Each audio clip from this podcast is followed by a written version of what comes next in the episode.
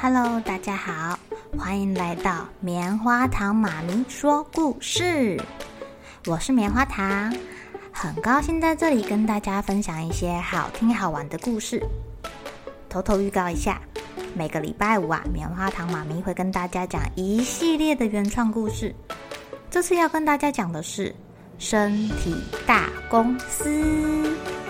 要告诉大家，我们厉害的身体是怎么运作的哟，千万不要错过了。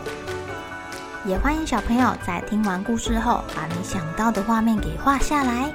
棉花糖妈咪会把它放在粉丝专页上面，让更多小朋友可以分享你的创意哦。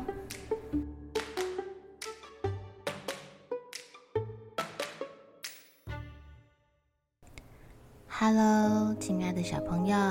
今天过得怎么样呢？棉花糖妈咪家的门片啊，有一个掉下来了。聪明的爸爸他就把它架在沙发跟我们的窗台旁边，让小朋友可以在这边通过，就好像过桥一样呢。今天要给小朋友讲的故事叫做《黑羊与白羊》。黑黑村里面的小动物全部都是黑色的，白白村里面的动物啊，全部都是白色的。这两个村子中间隔着一条河，上面有一座窄窄的独木桥。如果呢，你要从黑黑村到白白村，你一定要经过这个独木桥。那如果你要从白白村到黑黑村去找朋友，你一样要经过这座桥。一大早啊。黑黑村的壁虎先生要去白白村找他的小朋友玩。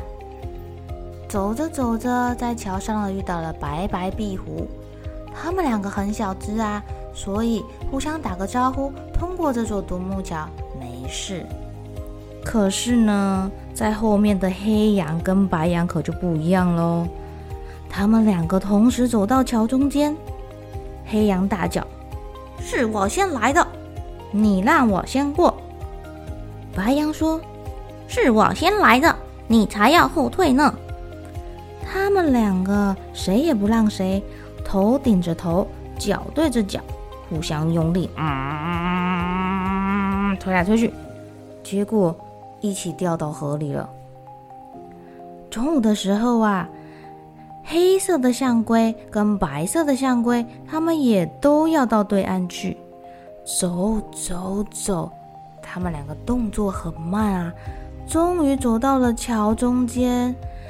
黑象龟说：“你好，我要去高丽菜田。”白象龟说：“午安，我要去香蕉园。”他们其实都蛮有礼貌的，都想要先让路给对方。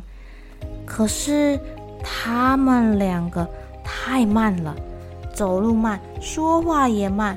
等到他们两个啊，把自己的意思表达完，来在后退之后，太阳都已经下山了，他们就只好饿着肚子先回家，谁也没有过河。在后面排队的动物急都急死了。到底谁应该先过桥啊？这两个村的村民很苦恼哦。他们决定请村长来帮忙。两个村的村长呢，他们在独木桥上谈判。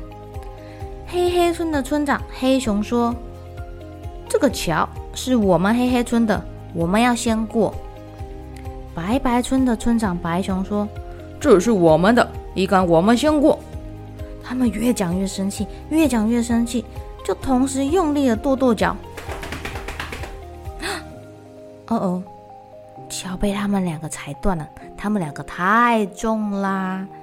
最后，这两只熊也掉到河里去啦。没有了独木桥，这两个村庄的动物都不能过河，只好想办法。重新再盖两座桥啦！小朋友，你们会不会为了抢玩具啊，或是抢什么东西，跟弟弟妹妹、哥哥姐姐互不相让呢？最后你们是怎么解决的啊？棉花糖妈咪家的两个小朋友啊，在要过那个衣柜板的时候，他们也常常在那里打打闹闹跟哭哭呢。不过幸好，小朋友你们都很聪明，都会自己找到解决的方法耶，真是太厉害了啦！好了，小朋友该睡觉了，一起来期待明天会发生的好事情吧。喜欢听故事的小朋友，别忘记订阅棉花糖妈咪说故事的频道。如果有什么想要跟棉花糖说的悄悄话，也欢迎留言或是写信给我哦。